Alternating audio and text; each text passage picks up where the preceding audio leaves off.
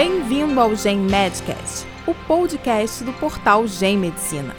O objetivo do Gen Medcast é difundir informações e experiências que auxiliem na prática da medicina, com entrevistas, análise de artigos científicos, discussão de casos clínicos e highlights de congressos. Olá, eu sou Renato Tavares, médico hematologista e membro da diretoria de comunicação da Associação Brasileira de Hematologia e Hemoterapia e Terapia Celular, ABHH. Venho para falar sobre a mielofibrose primária, como parte da campanha Mielofibrose. Essa pessoa pode ser rara, promovida pela Novartis em associação com a ABHH.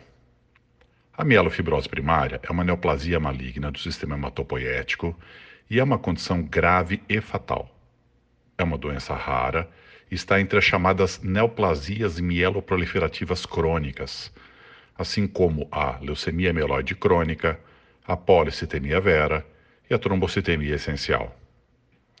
Em suas fases iniciais, ela inclusive pode ser confundida com estas, mas é mais grave e apresenta maior morbidade e maior mortalidade, e deve ser conduzida de maneira diferente desde o início.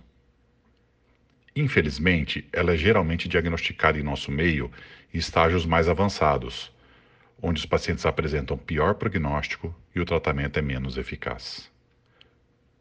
A mielofibrose geralmente acomete pacientes mais idosos, mas pode acometer também indivíduos jovens. Os doentes apresentam fadiga como o seu principal sintoma. Essa fadiga é de intensidade variável mas outros sintomas, como perda de apetite, palidez, desânimo, podem acontecer. As alterações mais comuns no hemograma são anemia e leucocitose. Esta leucocitose às custas de neutrofilia com desvio escalonado para a esquerda. No exame físico, encontramos muitas vezes o baço aumentado. Entretanto, nas fases mais iniciais da doença, os sintomas podem não ser tão evidentes o hemograma apresentar alterações menos pronunciadas.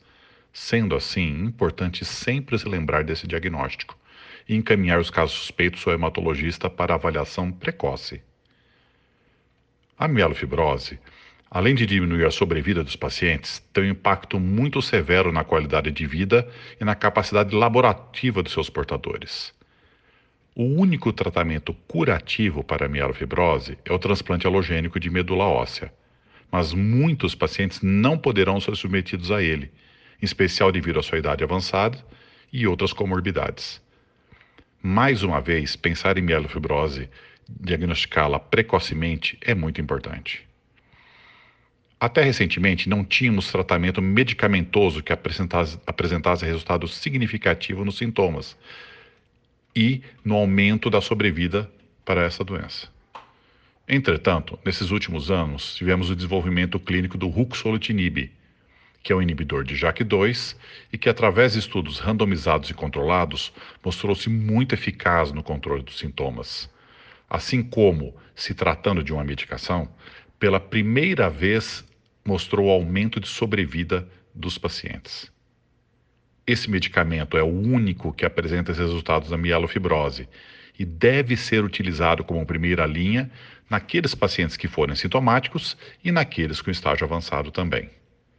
Esta medicação já se encontra aprovada no Brasil pela Anvisa e também está autorizada pela ANS para ser fornecida para pacientes que possuam seguro saúde. Entretanto, infelizmente ainda aguarda aprovação pela Conitec para que possa ser utilizada amplamente no SUS, onde a maior parte dos pacientes se encontra, inclusive. Em resumo, a mielofibrose é uma doença hematológica rara, mas grave, com grande impacto na vida dos portadores. Ela tem tratamento e seus resultados são melhores quando iniciados precocemente. Assim, deve ser um diagnóstico a sempre se ter em mente. Acompanhe nossa campanha nas redes sociais, nas páginas da ABHH e nos ajude a esclarecer e combater essa enfermidade. Muito obrigado. Você ouviu o Gen Medcast. Acompanhe nossa página para ficar por dentro das novidades. Até o próximo podcast.